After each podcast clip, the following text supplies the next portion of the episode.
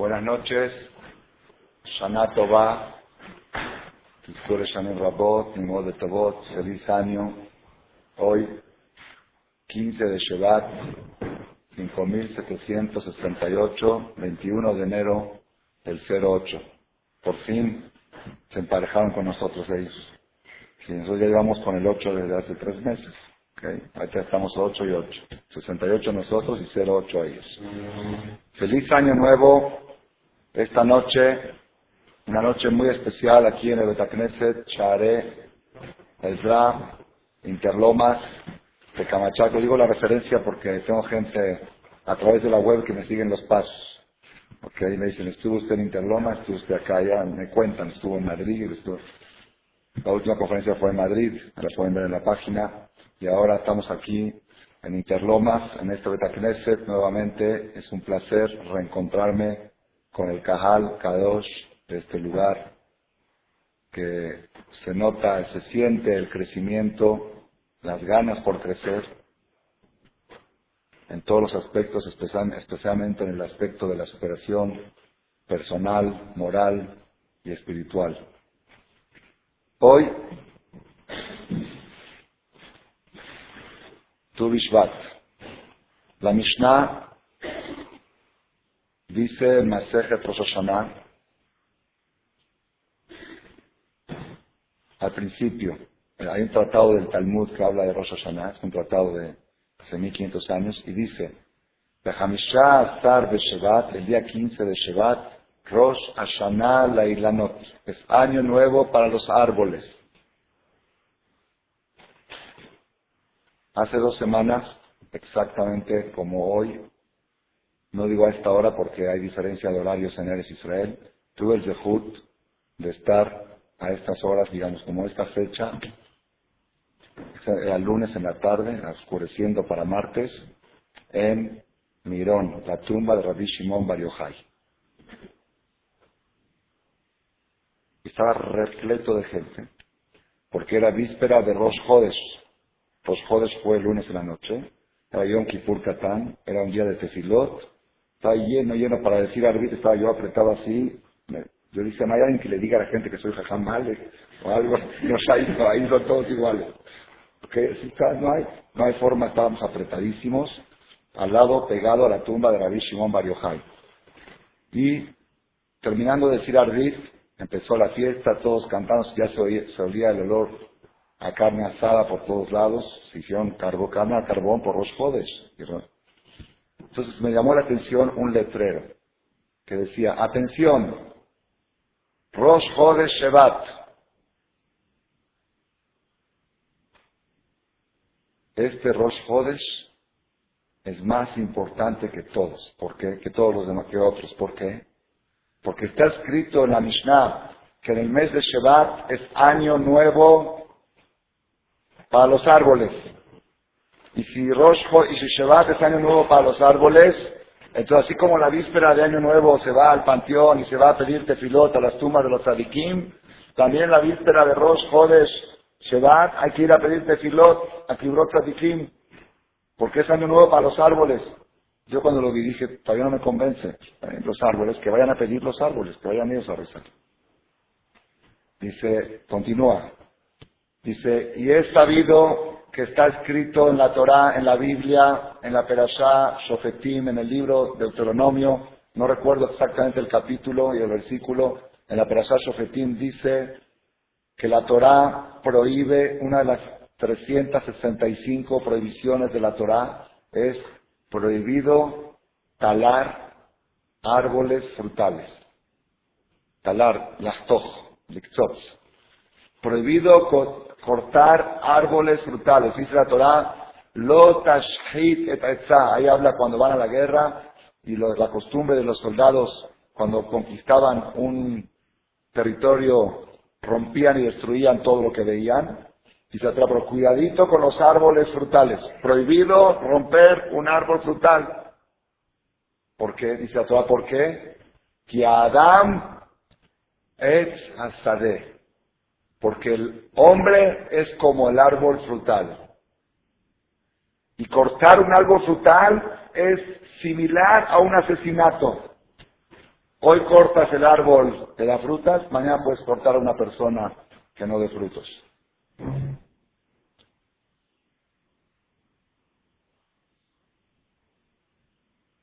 Entonces, si la Torah dice que está prohibido cortar un árbol frutal porque el árbol frutal representa al ser humano, entonces el ser humano está representado por el árbol frutal. Y si el mes de Shevat, Tu Bishvat, el 15 de Shevat, es año nuevo para los árboles frutales, entonces aquí hay un paralelismo, una similitud al año nuevo para los seres humanos. Por eso para nosotros es año nuevo. Y tenemos que dar la importancia de un principio de año.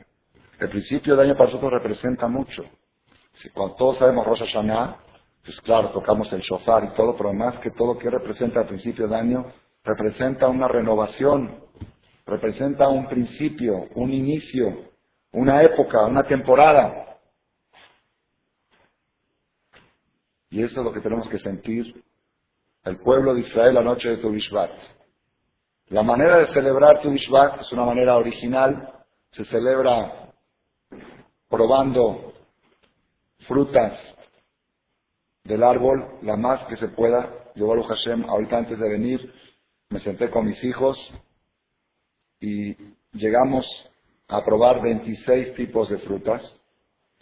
Si fuimos, mi esposa fue a comprar al mercado hoy, le digo, ¿y chabacano? ¿Por qué tan poquito chabacano pusiste? Si estaba a 140 pesos el kilo. Tres chabacanos 50 pesos. Dije, pues vamos a decir la verajá por eso, porque es el cabot de tu si no, no lo hubiéramos comprado. Y dátiles, y pistache, y chirimoya, y esto. Rebanamos un poquito, a cada uno le pusimos a cada niño en su platito un pedacito de cada fruta. Contamos 26. Aceituna negra, verde y gris. Son tres tipos, manzana roja, verde, esto así, pera, de varios tipos de peras, frutas.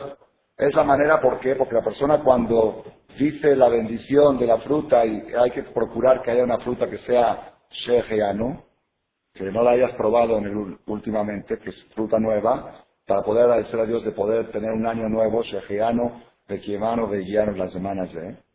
Encontramos una, el chico.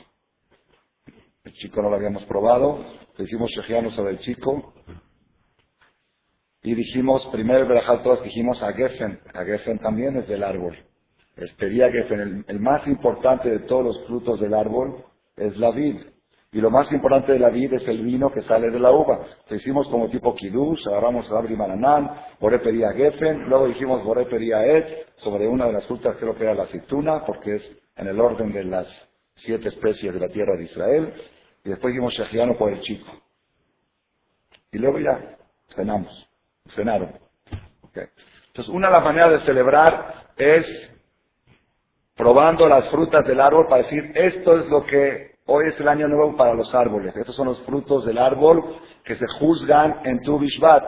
En Tu Bishvat se juzgó, probamos también el etrog,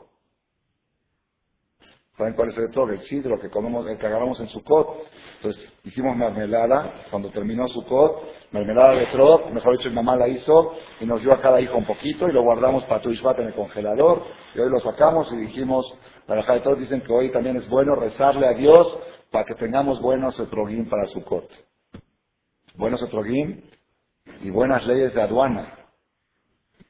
Porque cada año se pone más difícil pasarlos por, por la frontera.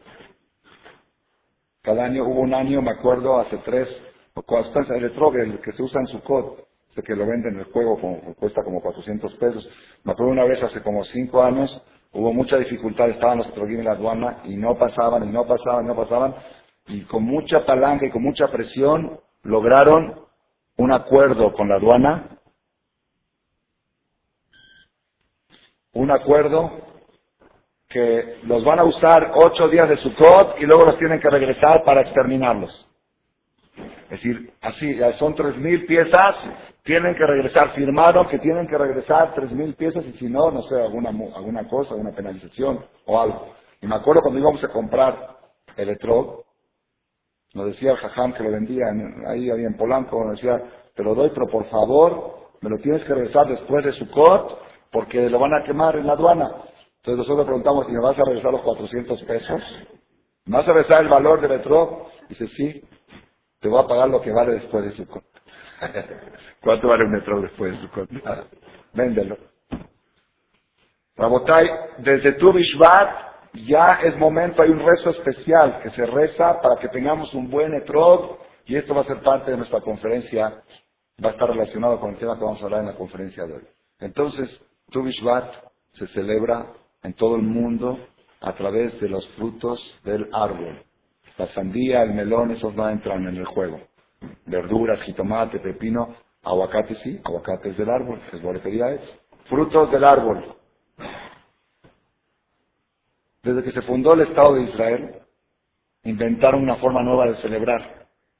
como Plantar un árbol en la tierra de Israel. El Keren Kayemet, que se dedica a plantar árboles, tiene una campaña de gente que dona árboles o planta, no sé, es algo, y traen, traen jóvenes de todas partes del mundo y hacen una ceremonia muy grande de cientos de personas que van a plantar árboles.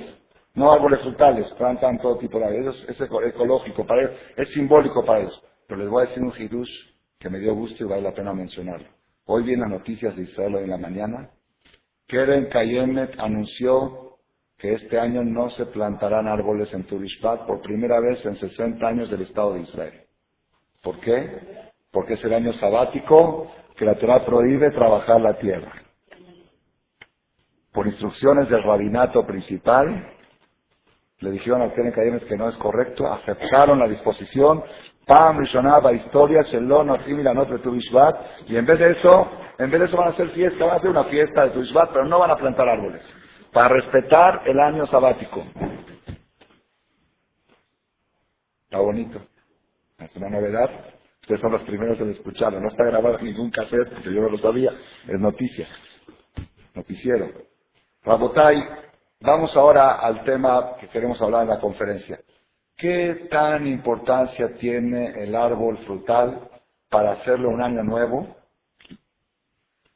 Y que ese año nuevo trasciende en nuestra persona, como personas, no nada más como fruta, como personas, al nivel que hay que darle la, fuerza y la energía de un, de un Rosh de un año nuevo. ¿Qué tan importante? Segunda pregunta, ustedes saben, el que conoce el sistema agrícola de, agrónomo de Eres Israel, en esta fecha tu los árboles están pelones. No hay, hay cero de frutas y cero de hojas también, porque es el otoño, el invierno, se cae todo. Quizá después, ahora, a partir de tu empiezan a florecer. Y el florecimiento de los árboles es en el mes de Nisan, que se dice una verajá cuando se ve florecer los árboles, Birkata y Lanot, que la conocen. Y después en Shavuot es cuando se cosecha la fruta del árbol y se hace Hag Abikurim. El mensaje es muy poderoso. El ser humano está comparado a los árboles porque no hay un mejor ejemplo para entender la vida que el árbol. Para entender lo que es nuestra esencia que el árbol.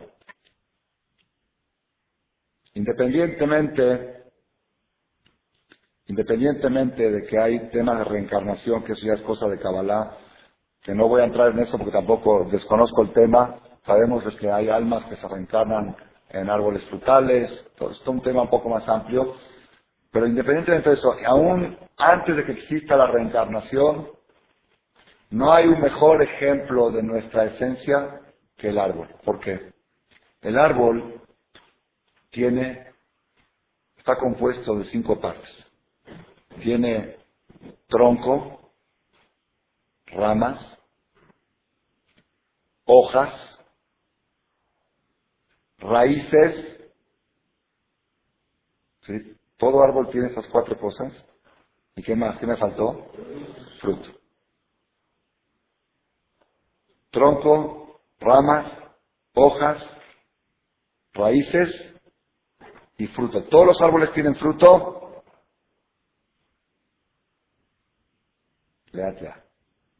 Cuando Hashem creó el mundo, todos los árboles dan fruto. Dios no creó árboles estériles. La función de un árbol es dar fruto. Después del pecado de Adán y Eva, como una de las consecuencias del pecado de Adán, una de las maldiciones que recibió la tierra, que va a sacar espinas, como le dijo Hashem, Bekot, Bedardat, Flash, y que va a haber árboles, y la Nesrak se llaman árboles estériles. Dice la Gemara de Masejet Ketubot, al final, cuando venga el Mashiach, Atidim, Ilanes, Serak, Shitnu, Perot, todos los árboles, todos van a dar frutos. No va a existir árbol no frutal, como era cuando Hashem creó el mundo, era el plan original. La función de un árbol es dar frutos. El hecho que hoy en día conocemos árboles que no dan frutos es un accidente, es una maldición, no es el plan original. El concepto árbol es fruto.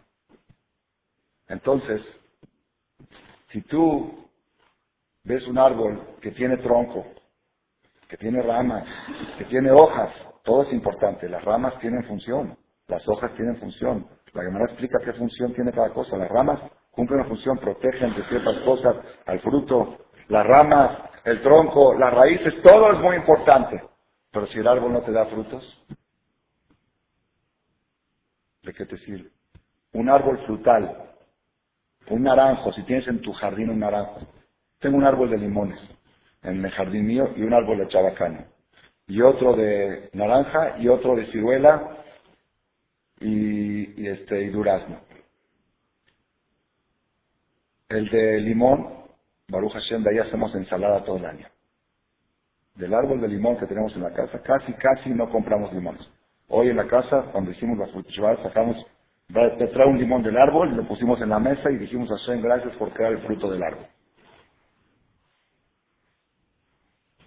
Está feo, el árbol de limón está feo, las hojas están feas, no sé, no sé, pero me da fruta, no importa, está feo, pero me da fruta. Está feito, de veras, no tiene forma bonita, el tronco está caído, todo, pero me da decenas de kilos de limón al año. Varias veces pensé cortarlo porque no está bonito, en el jardín no está bonito, se me da fruta. Tengo otro árbol que está precioso, así redondito, un naranjo, está preciosísimo, da ulay 6, 7 naranjas al año, las sacas para comerlas, las cortas y no tienen jugo, no tiene jugo. Secas, secas, secas, a la basura. Sí, está el. Tenemos el de ciruela, hace cuatro años que no vemos una ciruela. El de durazno, el de chabacano, en los buenos años nos da 50 kilos, en la temporada de chabacano. El año pasado, cero. ¿No no le tocó. Lo principal de un árbol es el fruto. No importa el tamaño del tronco, el grosor del tronco. Hay gente que dice, mira, pero está buenísimo este árbol, mira qué troncote. Está bueno si me da buenas frutas. Es más, cuando es demasiado grueso el tronco, eso reduce, eso consume las energías que tendrían que ir al fruto y reduce el sabor del fruto y la calidad del fruto. No es bueno que el tronco de un árbol frutal esté tan grueso. Los árboles gruesos que ustedes ven en los jardines no son frutales. Los árboles frutales no, ¿por qué? Porque se come todo, el tronco se come todo. Por eso los podan. ¿Por qué lo podan? Para que, para que la fuerza se vaya al fruto, que no se vaya al tronco. Esto es, Rabotay, el ejemplo, el ejemplo de nuestra vida. El ejemplo de nuestra vida. Nosotros en nuestra vida también tenemos tronco, tenemos ramas, tenemos hojas, tenemos raíces, todo. No sé, ustedes si quieren, busquen la similitud. Quizá el tronco es el núcleo familiar, quizá el tronco, algunos dicen es mi negocio, pues cada uno según su filosofía de vida. Puede ser que el tronco, uno diga, el tronco del... Porque cuando el dinero no entra por la puerta, el amor sale por la ventana. Entonces, el tronco del hogar es el negocio. Está bien, puede ser. Esa es tu filosofía de vida, está bien. Pero es un tronco. Ramas, hojas, raíces, no sé, los estudios, las escuelas, Pero hay que siempre tener presente el objetivo. El objetivo del árbol es el... Si el árbol no da frutos, pues hay que pensar qué hacer con él. Hay que pensar qué hacer con él. Es un árbol problemático. Y es lo que a veces el error, no a veces, la gran mayoría de las personas, el error que cometen, que se concentran en el tronco, en la rama, en la hoja y en la raíz, y se les olvida de ver el fruto, de ver el objetivo final. Y este es el tema, este es el tema que tenemos que tenemos que... ¿Cuál es el fruto? ¿Cuál es el fruto? Primero que todo, el fruto, como me dijo hoy mi querido ayudante, el Haddán Mizrahi, que está un poco cansado, trabajó duro hoy, en la mesa cuando estamos poniendo la fruta, dijo, el fruto número uno del ser humano son sus hijos. Los hijos, cuando la Torah dice, Dios va a bendecir a tus hijos, ¿cómo dice la Torah? Uberá. Dios va a bendecir el fruto de tu vientre. Los hijos son el fruto del vientre de la persona, el fruto de lo, lo que produce la persona. ¿No? Nuestras abuelas, ¿cuánto fruto traían? ¿Ah? Ocho, nueve, diez, once, doce. Un día me encontré con un tío de mi esposa, hermano de, de la mamá de... Un tío de mi esposa, un tío abuelo de mi esposa, hermano de la abuelita de mi esposa, él estaba entrando al Hospital Ángeles y yo saliendo con la noticia que mi esposa dio a luz. Y él estaba entrando con su esposa para hacer unos estudios. Un señor como de 60 años, 60 y pico años. Le dije, tu sobrina Magos acaba de aliviar. Y con mucha honra te digo que se acaba de dar del hijo décimo. Me dice, ¿qué? Yo soy el número 16. Más cuatro abortos que tuvo mi mamá. Mamá tuvo 20 embarazos. 16 dieron y 4 perdió. Digo, tío, ¿y cómo te sientes? Ser el número 16. Me dice, de fera en fera. No paro de fera.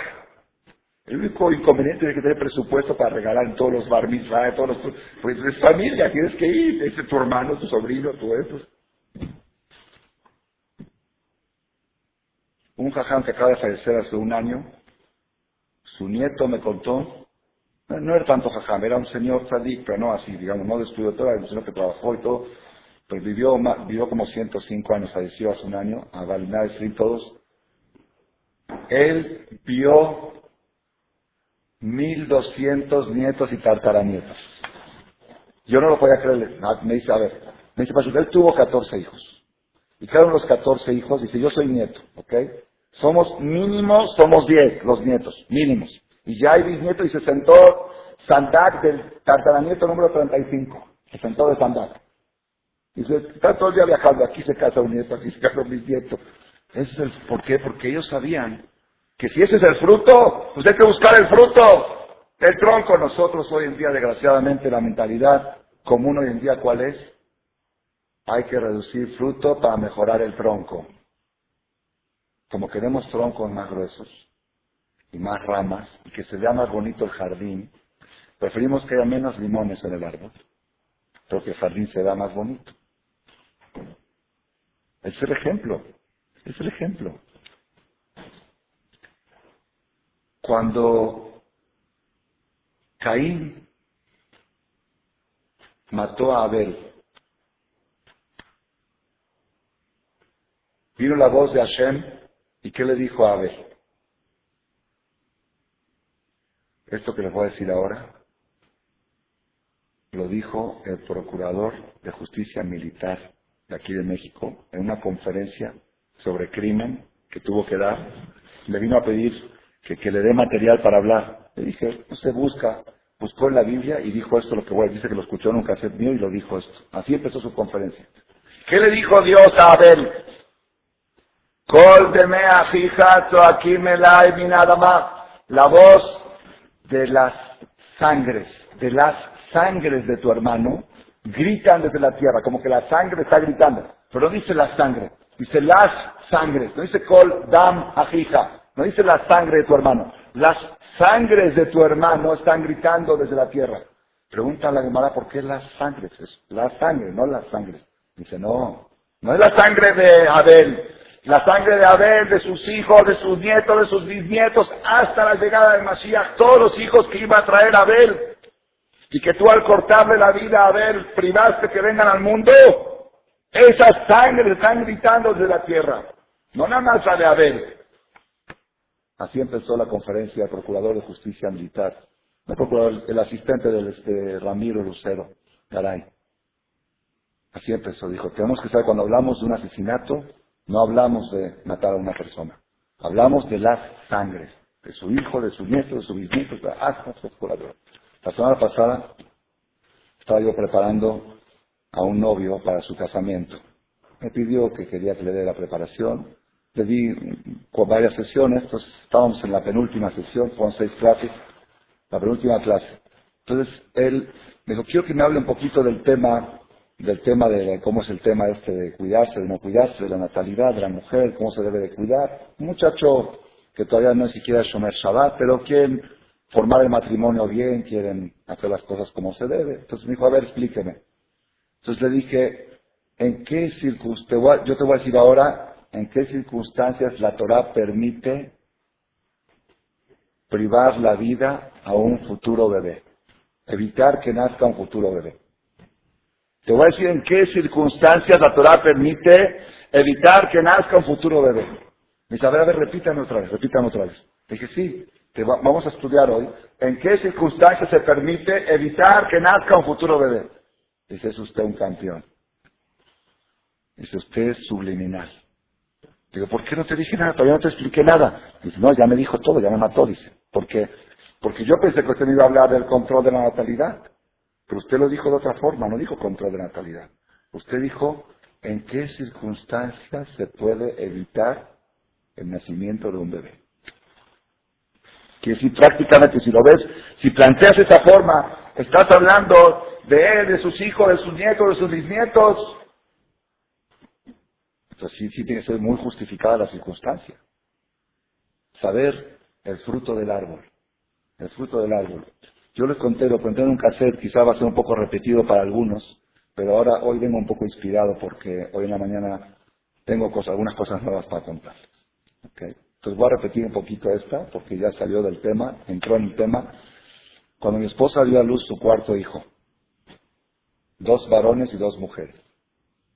Esto fue hace como 15 años, un poco más. Fuimos con el ginecólogo después de 40 días el paisano, y le dice, ya, párale. Ya cumpliste con tu papá, con tu suegro, con tu, con tu mamá y con tu suegro. Tienes los nombres de los dos. ¿Ya qué más? Yo estaba ahí presente y dije, doctor, usted, primero que todo, ¿por qué se mete en lo que no se tiene que meter?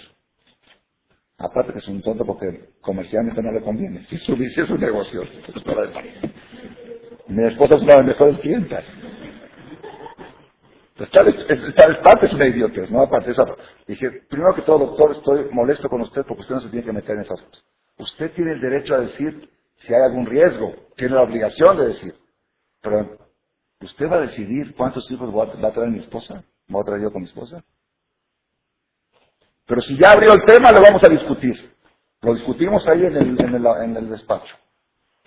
Si ya lo abrió, lo vamos a discutir. A ver, dígame usted, doctor, ¿cuál es su filosofía? Dice, así hablando francamente, me dice, yo creo que cuatro hijos está muy bien. Cumples, como le dijo un doctor a mi mamá en Argentina, que usted cumplió con Dios y con la humanidad.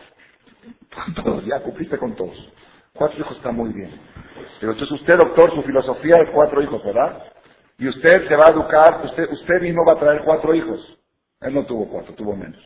Pero va cuatro hijos. Y a sus cuatro hijos usted los va a educar, que cuántos hijos tienen que traer. Cuatro. No, cuatro, no, porque que sigan su, su ejemplo. Cuatro, ¿ok? Entonces, si sus hijos siguen el ejemplo y la educación del padre, si es que tienen la buena suerte que siguen el ejemplo, entonces usted va a tener 16 nietos, doctor. Y si sus 16 nietos siguen el ejemplo de sus hijos, de traer cuatro, si es que sí, porque generalmente es en decadencia, pero si es que siguen el ejemplo, se mantiene estático, sus 16 nietos van a traer cuatro hijos, son cuántos bisnietos, cuatro por 16, 64 bisnietos del doctor de ginecólogo de mi esposa. Muy bien, lo felicito. Ahora yo le voy a decir mi filosofía. Con la ayuda de Dios, lo que Dios mande, pero a mí me gustaría como un promedio 12 hijos. Promedio. Jacob, con el patriarca Jacob, ¿cómo empezó el pueblo de Israel? Si se puede más, más. Hay una señora en Benevera que subió al camión con siete hijos y el chofer le dice, ¿por qué no dejó la mitad en la casa y ya los dejé? ¿Sí? Ay, ay eso. Pues dije, pero si yo, yo con dos estaría contento, si se puede más, qué bueno, pero dos estaría es un promedio. Y a mis doce hijos lo voy, les voy a tratar de inculcar, sin hablar directamente, con el ejemplo, que también traigan doce. Entonces, ¿cuántos nietos voy a tener yo? Nietos. 144. Y mis 144 nietos van a estar educados de Hashem también a tener 12 hijos. ¿Cuántos bisnietos voy a tener yo? 144 por 12. Saquen la calculadora. Sáquenla porque yo no tengo, la estoy usando para grabar. 144 por 12, ¿cuánto es? ¿Cuánto? ¿Cuánto? 1728 bisnietos de Jajam Shaul ¿Saben qué es eso? Es toda la comunidad Magendali. Una comunidad Males. Se va a llamar. Comunidad nietos de Jajam Shaul Males. Contra 64 del ginecólogo. A ver, a ver, vamos a ver. Estamos, nos estamos hablando dentro de 500 años. Estoy hablando dentro de 60 años. 70 años. 1728 contra 64 si le va bien a él. ¿Sabe usted de qué estamos hablando? ¿Sabe usted de qué, qué filosofía de vida estamos hablando? Y ya no le quiero seguir los 1728 por 12, ya no le quiero seguir. ¿De qué estamos? ¿De qué está hablando? ¿Por qué? Porque nuestras abuelitas nos enseñaron que pase lo que pase, el fruto de la vida son tus hijos. La pasaste bien, la pasaste mal, sufriste, batallaste, te paraste temprano, no te dejaron dormir de noche, pero al final ese es el fruto. Y hoy en día, desgraciadamente, cada día se reduce más el fruto. Se reduce más. Ahí en Europa es una crisis tremenda lo que está pasando. Antes decían que era un niño y un perro, ahora es un perro y un gato. Ya, ya, del niño dicen después vemos. Entonces, ¿qué está pasando? Hay tronco, hay ramas, hay hojas, hay negocios, hay coches. Uno dice, no, es que las comodidades que habían antes no hay ahora. ¿Comodidades? Hoy en la mañana, por eso estuve, hoy en la mañana estuve en casa de mi mamá, se fijé, estuvimos los tres hermanos, así salió que nos encontramos ahí. Dos horas nos empezó a contar cómo vivían. Ellos eran seis hermanos, y la casa tenía una recámara, toda la casa. Digo, y aparte la sala y comedor, no, no, no, no. La recámara era la sala, el comedor y la recámara. Y mi abuela, porque era muy buena, se enteró de que un sobrino de ella, que vivía a mil kilómetros, que estaba en peligro de asimilación, porque había muchos, estaba, no había comunidad judía allá, lo adoptó, lo trajo de mil kilómetros a la casa, pero como yo tenía, seis, tenía cinco hijas mujeres, cuatro hijas mujeres, no podía dormir al, sobrino jovencito con las mujeres. Entonces el sobrino se dormía en la cocina con el gato. Con el gato, de, no, no, criado, el gato de la, de la colonia, ya saben. Esa era nuestras abuelas. Mi abuelita, de parte de mi papá, esa tenía más lujos. Esa tuvo once hijos, seis mujeres y cinco hombres, y tenía dos recámaras. En una dormía mi abuelo y mi abuela, y en la otra, así no con todo, así como salames, como fiambres. Uno, para, pasar tu, en un colchón en el piso, uno, dos, tres, cuatro, cinco, seis, tienes que saltar a uno. Ni uno de mis tíos está traumado, ni una de mis tías no llegó al manicomio. Mi abuelita nunca tuvo que ir a un psicólogo, a un psicólogo. Y hoy, tres hijires, cuatro hijires, dos choferes, dos coches terapia. la lavadora, secadora, lavaplatos, viajes, cruceros, shopping, aviones, terapia. Es que está trastornado. Cuando mi mamá nos contaba las cosas que pasó mi abuela, las cosas que pasó mi cuando lo contó mi mamá hoy en la mañana, decíamos, mamá, si a una persona de esta generación le pasaba una de esas cosas, ya estaría en el manicomio. Una de esas cosas. ¿Cómo la abuela podía? Mi abuela materna, la mamá de mi mamá, Alea Shalom, ella fue de Damasco, llegó a, Buenos, a Argentina, a Buenos Aires, con su marido recién casados. Mi abuelo. Mi abuelo contrajo una enfermedad que se llama tuberculosis que en ese tiempo era epidemia mortal. Y aparte era contagiosa, era peor que el SIDA. Era contagiosa, no había, no había, no había curación hasta que encontraron la vacuna. La gente que contraía esta enfermedad incluso los enterraban en el panteón de Yehudim atrás porque decían que hasta después de muerte podía contagiar. Todo su tefilín lo enterraban, no se podía usar su ropa, era, era algo tremendo lo que era ahí. Ahí en, Argentina, todavía en Buenos Aires, un día fui a hacer unos estudios, decía, eh, hospital de la tuberculosis, todavía quedó de los viejos hospitales, era como el cáncer o de otras cosas, era hasta que se encontró la vacuna y se terminó el problema. Mi abuelo contrajo esa enfermedad muy joven, tenía cinco hijos, cuatro mujeres y un varón. Eh, tres mujeres y dos varones, algo así, cuatro mujeres y dos, no sé, de algo así. Y para su enfermedad, para poder subsistir y, tener mejor calidad de vida, como le llaman ahí los doctores, hasta que se muera, le aconsejaban irse a vivir a la ciudad de Córdoba. La ciudad de Córdoba está como a mil kilómetros de Buenos Aires, porque es pura montaña y el aire es mejor, más puro, menos contaminación y era mejor para esos enfermos. Entonces mi, mi abuelo se fue a vivir allá solo y mi abuela se quedó en Buenos Aires porque ahí estaban las escuelas de los niños y todo. Después de año y medio que mi abuelo todavía subsistía con la enfermedad allá, unas amigas de mi abuela le dijeron, mira, tu marido es un hombre muy guapo, era muy guapo mi abuela, así cuenta mi mamá, mamá no lo conoció. Es un hombre muy guapo, muy bien parecido, y está solo, ahí hay muchos goyim, hay mucha buan. Dice, no lo puedes dejar a un hombre solo, un hombre casado solo, tanto tiempo. Entonces mi abuela agarró a sus cinco hijos y se fue a la ciudad de Córdoba para acompañar a mi abuelo en sus últimos meses o tiempo de vida, hasta lo que, lo que Hashem les designe.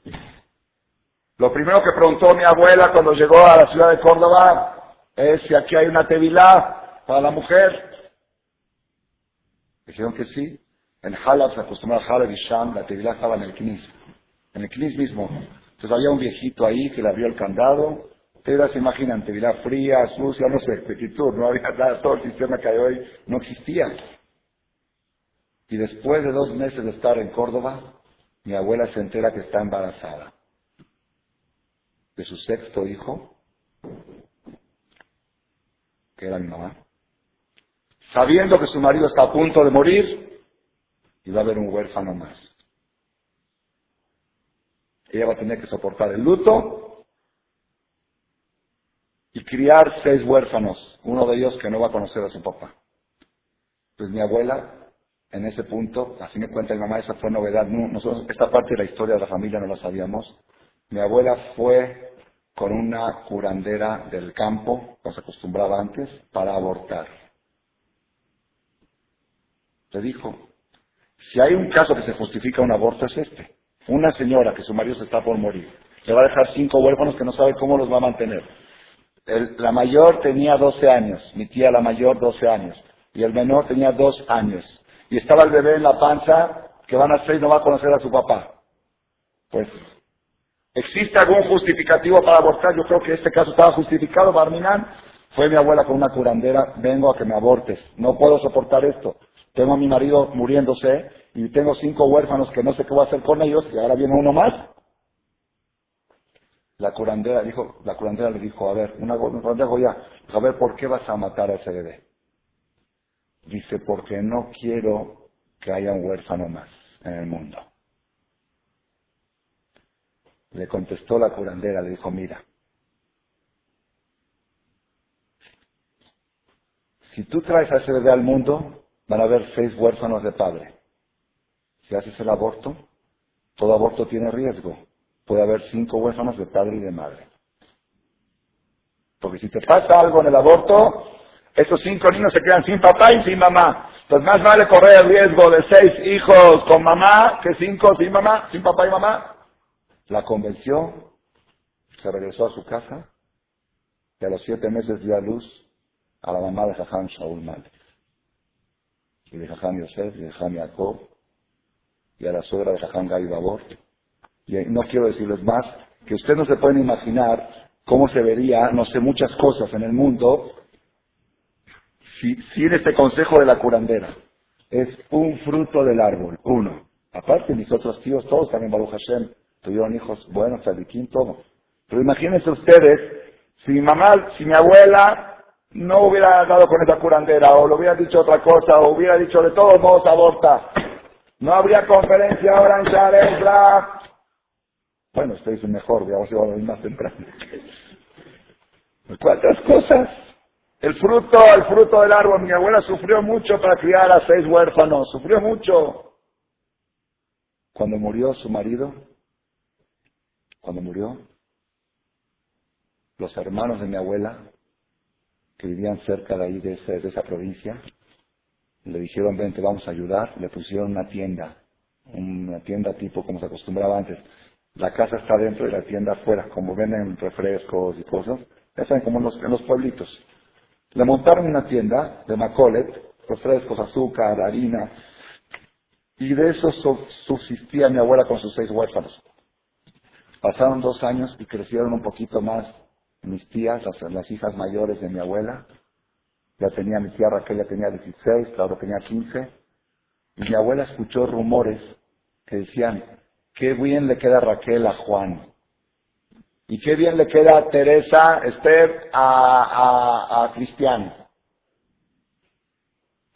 pero eran comentarios de vecinos. No es que, no es que andaban, no andaban, Marmina, ¿cómo que están andando? Mi abuela no nos va a dejar andar. Pero eran comentarios de vecinos. Mi abuela escuchó los comentarios y dijo a Buenos Aires. En el primer tren, empacar y a Buenos Aires. Los hermanos le decían, pero Mari, ¿cómo va? Miriam se llamaba, decía Mari, Mari, ¿cómo vas a hacer eso?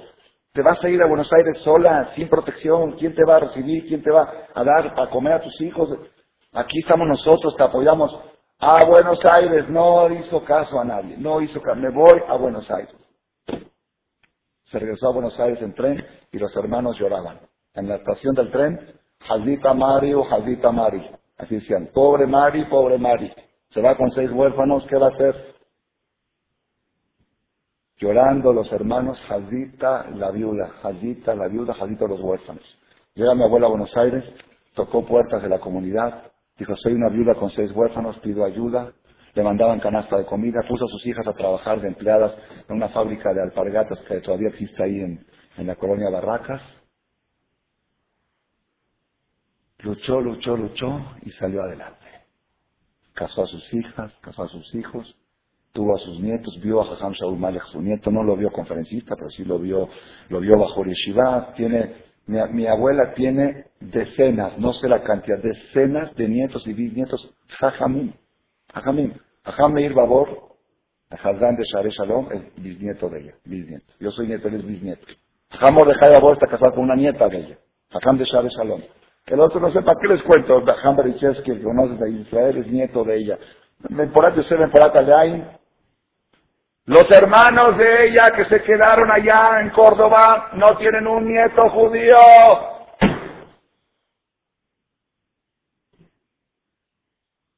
¿Quién es la Jazita? Jazita Mari o Jazita Mari. Jazita el tronco de Mari. Jazita la rama de Mari. Jazita la raíz. Jazita las hojas. Pero el fruto de Mari se orgulloso. Los otros se quedaron ahí porque ahí estaba su negocio Ahí estaban sus cosas, ahí está el tronco, ahí están las ramas, pero no hubo frutos. Mafishi, Mafishi. Cuando falleció un hermano de ella, se llamaba Selim. Hoy me lo contó mi mamá en la mañana, nos contó a los tres hermanos. Cuando falleció el hermano Selim en la ciudad de Córdoba, el hermano Selim, todos sus hijos casados con Goy. Cuando falleció, mi abuela agarró a mi mamá, que mi mamá era la única soltera. No, mi mamá estaba recién aliviada de, mi mamá podía viajar, las otras hijas estaban embarazadas, no podían viajar. Mi mamá estaba recién aliviada de mi segundo hermano, Mohamed Jacob.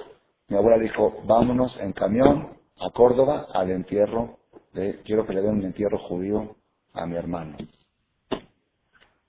Viajó hasta allá 15 horas en camión, ya saben, con aire acondicionado, con todo. Llegó allá y estaba puesta, estaba el cajón como hacen los goyim, con velas alrededor. Si tienen nuevas goyim y yernos goyim, el tío Selim. El cajón, las velas, el cajón abierto, al, estilo como lo hacen ellos. Mi abuela se metió ahí así, dijo, soy la hermana, eh, era muy tequifaya, soy la hermana, dijo, primero que todo, deme el tefilín de él, su talet, su sidur, su esto, no sé, nunca agarró una caja, agarró todo, y se lo dio, no me acuerdo a quién, a uno de los familiares, dijo, esto lo llevamos a Buenos Aires, que no se vaya a quedar manos de Goy.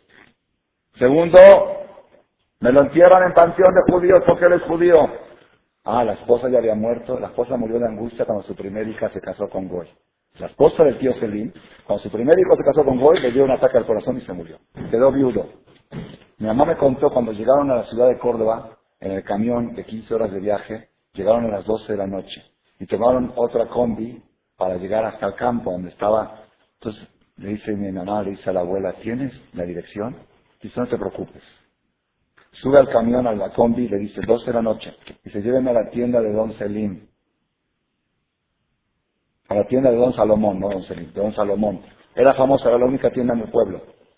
Se lo llevó hasta allá y estaban todos esperando para, para el entierro.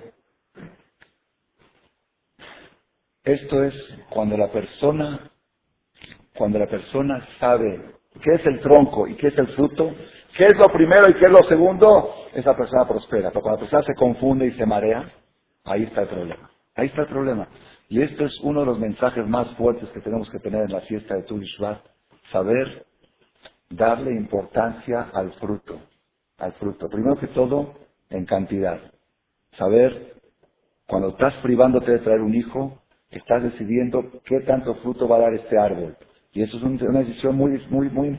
Ustedes saben que el árbol, ¿cuál es el fruto más importante de todos los frutos? ¿Cuál es?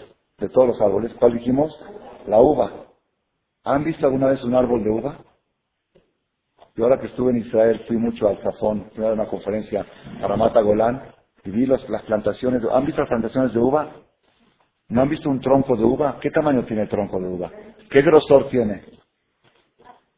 Tan delgado es el tronco de uva que ni siquiera se puede sostener, se cae al piso. Para sostener el, árbol de uva que hacen, construyen como enredaderas o de alambre y van apoyando las ramas ahí arriba para, porque se cae. El árbol no tiene el tronco, es muy frágil. El más frágil de todos los troncos, de todos los árboles frutales, es la vid. Y la fruta más importante de todos. Entonces, ¿qué quiere decir? Eso te da el mensaje. Lo que vale es el fruto. La persona que pasó esta vida, rico o pobre, enfermo o sano, cansado o lúcido, difícil o fácil, como la haya pasado, si dio frutos, valió la pena. Si no dio frutos, es todo. Eso es todo lo que la persona tiene que tener en su mente. Esa es la fiesta de tu vida. Ahora, hoy, 15 de Shevat, ¿por qué es la fiesta de hoy de los árboles? ¿Por qué hoy es de los árboles? ¿Qué tiene hoy la fecha de hoy? Como dijimos antes, los árboles están pelados, no tienen fruto. Hoy no tienen fruto. Vayan a los árboles frutales en Israel, que todo se rige según Israel. No hay fruta, no hay nada. Empiezan a florecer antes de Pesach y el fruto se da en Shavuot. Hoy no hay nada. Entonces, ¿por qué hoy es Rosh Hashanah de los árboles? Dice la Gemara, ¿sabes por qué? Te voy a decir por qué. Porque la temporada de lluvia empezó cuando empezamos a decir Mashivaruach Morida Geshe, después de Torah empieza la temporada de lluvia y el árbol para poder dar frutos necesita lluvia. En Tu las raíces del árbol ya están empapadas de lluvia, ya están empapadas de lluvia y el sabor del fruto va a depender qué tanta cantidad de agua hay en las raíces. La lluvia que venga de hoy en adelante ya no afecta, ya no, ya no interfiere. Lo que llueve es para otras cosas. Para los árboles frutales, la lluvia que viene mañana ya no sirve. Ya, ya, ya sabe más. Lo que absorbieron las raíces hasta tu Bishvat, eso va a marcar qué tamaño y qué sabor va a tener el fruto del sabor dentro de seis meses. Entonces hoy es la fiesta de los árboles. Ah, pero el árbol está pelado. Ah, el árbol está pelado, pues las raíces están empapadas.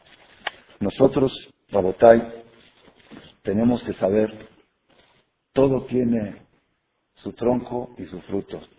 Cuando una persona va a comer algo, esto que está comiendo no es el fruto. Esto que está comiendo es tronco. ¿Por qué? Porque la comida es una necesidad, no es un objetivo. La comida no es un objetivo. La persona necesita comer, precisa comer. Pero cuando una persona agarra una comida y dice, Baruch, bendito Dios que creaste esta fruta, eso sí es objetivo. ¿Por qué? Porque a través de la fruta viste a Dios, te acercaste a Él. Eso es fruto. Eso es fruto.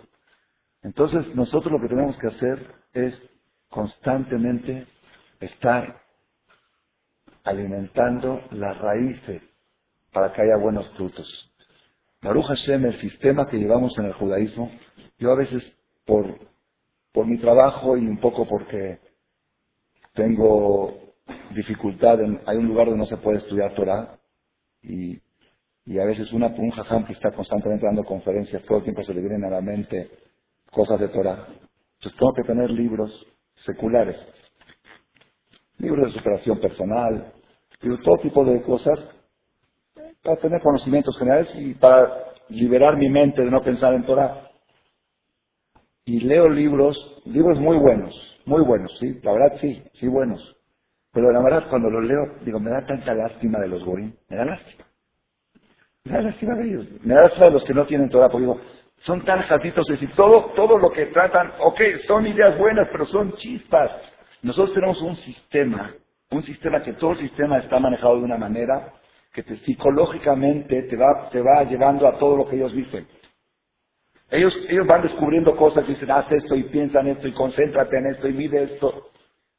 Nosotros lo tenemos todo el tenemos los Jodes y Shabbat y la Tefilá y las Verajot. El sistema que tenemos constantemente está nutriendo nuestras raíces. Nuestras raíces. Hoy estoy leyendo ahora un libro que alguien me lo dio. Lo leí ayer, hoy pues, ahí habla de la importancia que la persona se sienta querido. Que la persona se sienta querido.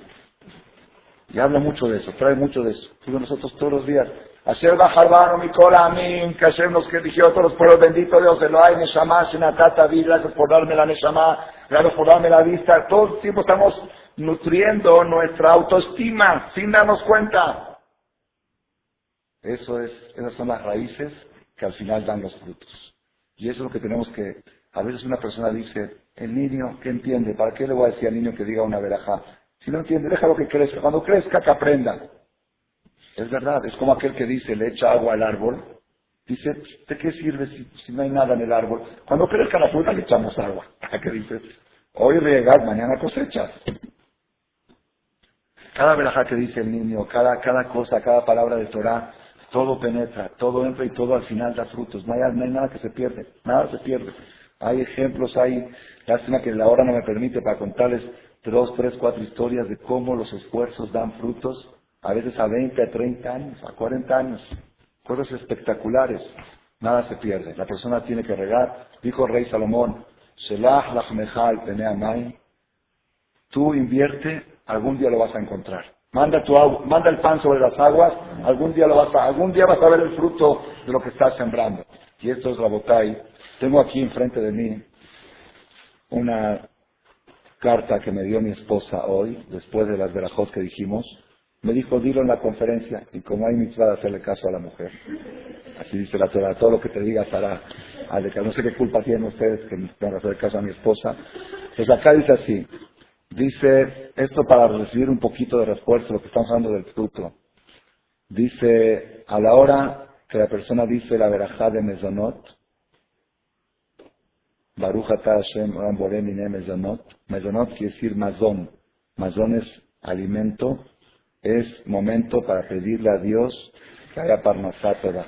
Baruch Hashem borem y en la mente pensar, y por de esta barajá que dice que, haya parnasá. Si sabes de alguien que tiene dificultades económicas, puedes pensar su nombre. Yo sé que todos vamos a pensar en nosotros mismos, porque todos nos creemos en dificultades. Pero a veces hay casos especiales, algún familiar cercano, alguien que uno quiere pedir por él. Cuando digas una verajá de Mesonot, en la verajá de Mesonot se pide parnasá. Cuando dices la verajá de Agefen, adivine. Lo marta verajá, decir la verajá y pensar, Ribonosh Rolam, por dejud del vino, pedir por buenos dibujim para los hijos y las hijas, por buenas parejas, buenos yernos, buenas novias. Si sabes de algún muchacho que está buscando novia y le cuesta trabajo, cuando dices la verajá de Agefen y contestas amén, o dices Agefen, o contestas amén de Agefen, amén, que sea que tenga una novia pronto fulano, que tenga un buen novio, buenos shidujim, para pedir eso, ¿por qué? Porque el, matrimonio está comparado a la Viv, en vez Gefen, en vez Gefen. Está su dice que por ya. Entonces, cuando se dice la verajada Gefen, se contesta amén por una Gefen, pensar en Zibugin. Cuando se dice la verajada de Boré pedía es, que hay que pensar. Bueno, acá dice, primero pensar en todas aquellas personas que no pueden tener hijos. Hay gente, lo alenu, están buscando hijos y no pueden. Quisi que el árbol no está dando fruto del árbol, pedía es el fruto del árbol. Entonces Baruch acá, gran Boré pedía, y así como tú hiciste que este árbol dé este fruto, también ayuda a que el vientre de esta mujer y este hombre den fruto. O para aquellos que no pueden tener hijos, o para aquellos que no quieren tener hijos. Que también es un problema. Es un árbol que no está dando frutos. O por, o por fuerza mayor o voluntariamente. El punto en común es que no hay frutos. Pide que haya frutos en el pueblo de Israel, que la gente tenga conciencia de la importancia de traer frutos. Y aquellos que sí tienen frutos, pedir por ellos que los frutos sean buenos y dulces, que no sean amargos. Entonces, tres cosas pedir en Boré es, hoy, aquí afuera está la mesa puesta, no sé cuántas, me pusieron 26. Okay. Lo cuando digan la verajá de Boré es, que es la verajá principal de hoy, porque hoy se juzgan los árboles, piensen en aquellas personas que no pueden tener hijos, que tengan. En aquellos que no quieren tener hijos, que quieran. Y en aquellos que pueden y quieren, que los hijos sean dulces, sanos, agradables y buenos, que no se descarrilen. Cuando se dice la verajá de Boré pedía a además de los frutos de la tierra, ¿qué se pide? Refuá Shelema. Ah, se me olvidó decir, ¿no? Me sí. Ah, ¿esto es Atzaján, es Refuá Shelema? Ah, sí. Sí, también de, de, Panamá me hablaron también de una niña que está muy, muy grave, que se accidentó, una niña de un año y medio, que se Refuá Shelema. Cuando se dice la verdad, bendito Dios que creó el fruto de la tierra, no sé por qué razón, acá no sé, no, veo la explicación bien, por qué la verajá de Adamá es para pedir larga vida y salud. Cuando una persona tiene un problema de salud y tú quieres dedicar una verajá para refuash es bueno que digas verajá del plátano, del jitomate, todo lo que es la verajá de Adamá. Cuando dices verajá de Sheakol, Miagid Baró, ¿qué hay que pensar? ¿Ah? Para la escume. No dice para la escume. Dice para todo tipo de problemas. Cualquier cosa que te angustia, cualquier tipo de problema, de miedos, de, de, la Ishire que no viene, de eso, Shakol y Hashem creó la Ishire. Hashem creó la Ishire también, Shakol y Abil ¿Ah? Kol Sara, Kol cada cosa que te preocupa, la verajá de Shakol Baruch, bendito tu Dios, Shakol ni lo que todo lo has hecho con tu palabra. ¿Verdad que también fabricaste las sigires? Dile a la que se vuelve. Dile a esto, este fulano, el escume que me deje tranquilo, el poli que no me agarre cuando está hablando con el celular en el coche manejando. Es bueno que lo agarre. A mí me agarraron una vez y de ahí ya no hablé más. Es muy bueno, es peligroso manejar hablando. Muy peligroso. Muchos accidentes han habido. Me agarró una de la policía, me costó 80, 800 pesos y ya no volví a hacerlo.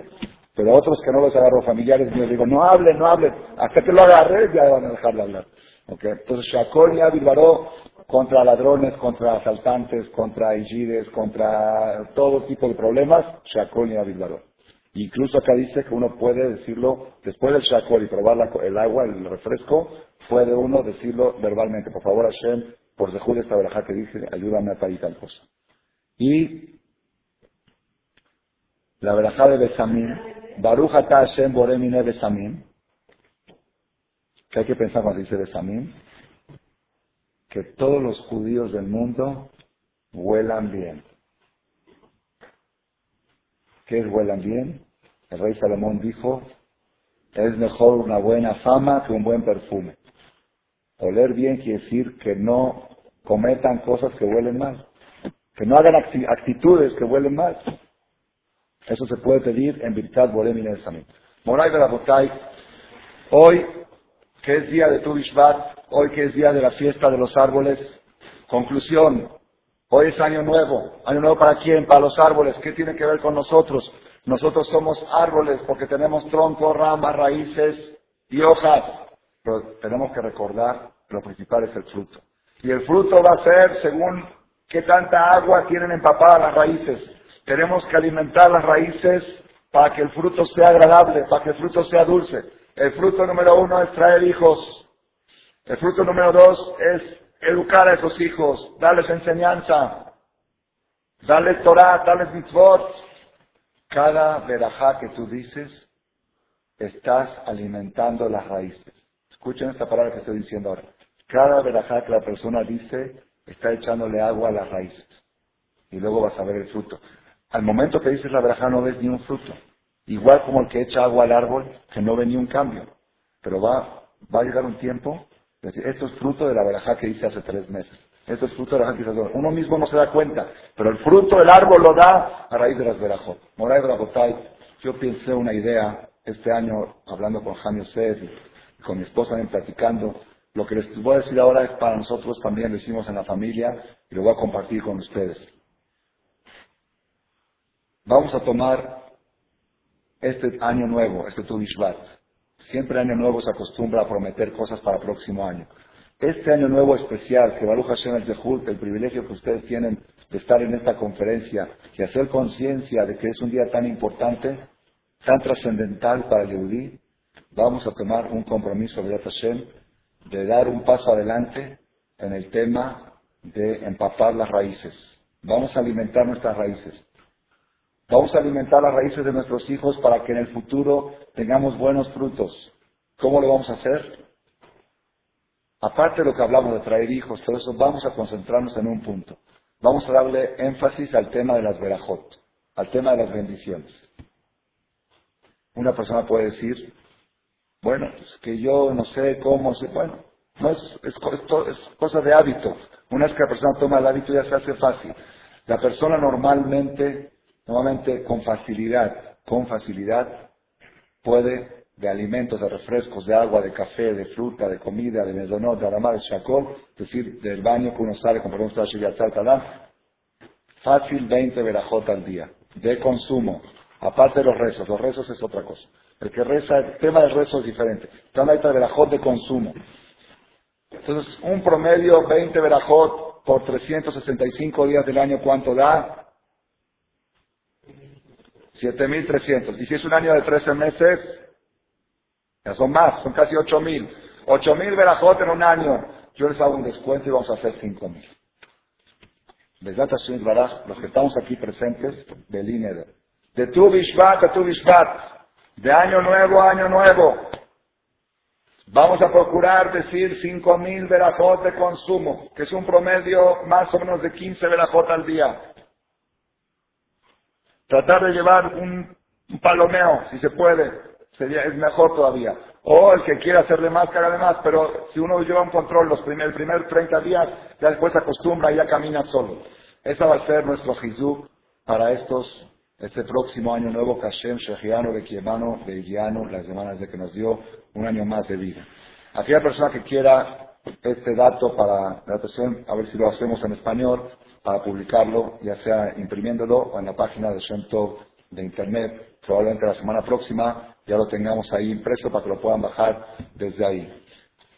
Para aquellas personas que ya dicen Berajot, uno dice, bueno, yo ya soy Baruch Hashem, ya tengo muchos años diciendo las verajot, yo digo más de 15 verajot al día. Entonces, ¿qué nuevas, qué algo nuevo puedo hacer para alimentar las raíces, para que haya mejores frutos? ¿Qué puedo hacer? Yo le voy a decir el problema que tenemos, hablo de mí, los religiosos, los que ya crecimos con esto, que las verajot son muy rutinarias. Como que uno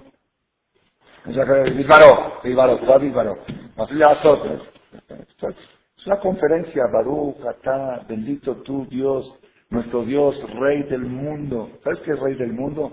Rey del mundo es de América, de Rusia, de, la Luna, del Sol, de Marte, de Júpiter, de Saturno, Rey, Rey de, siete mil millones de habitantes y todo. Rey del mundo, Boré pedía el que creó el fruto del árbol. Boré pedía él, Boré pedía la Es un problema que tenemos, entonces vamos a tomar un compromiso de hidratación. Yo ya lo estoy haciendo con mi esposa y mis hijos pero ahorita lo voy a tomar este año junto con ustedes como ya como un compromiso, ya no, no como voluntario. Una vez al día, decir una verajá de las 15, mirando al cielo. Abrir la ventana. Ya probé y funciona, es una receta espectacular. Como hacían las abuelitas. Abrir la ventana, mirar al Shamain, decir, Baruch ata Hashem Elokeinu melech haolam boré pediae. Shakol mi Una al día. ¿Aceptan? A veces son 300, son casi 400 verajot que vamos a decir de tu a tu que en esas 400 verajot no se conciencia que le estamos hablando a Borolam y agradeciéndole por las frutas que hizo. Y de Shit Baraj, este Jizú que estamos haciendo aquí ya no hay colecta, hoy obviamente no hay colecta, es compromiso global del CAL que están aquí, Belín Eder, el que puede que lo haga, el que no puede que no lo haga, el que quiere hacerlo una vez a la semana, que lo haga una vez a la semana. Shit Baraj, el dejut de este Jizú que hicimos hoy, Tu Bishvat, Año Nuevo de los Árboles, que Hashem nos dé de poder ver muchos frutos y de buena calidad, en cantidad y en calidad, y pronto juntos la Mashiach Cristiano y Amén. Amén.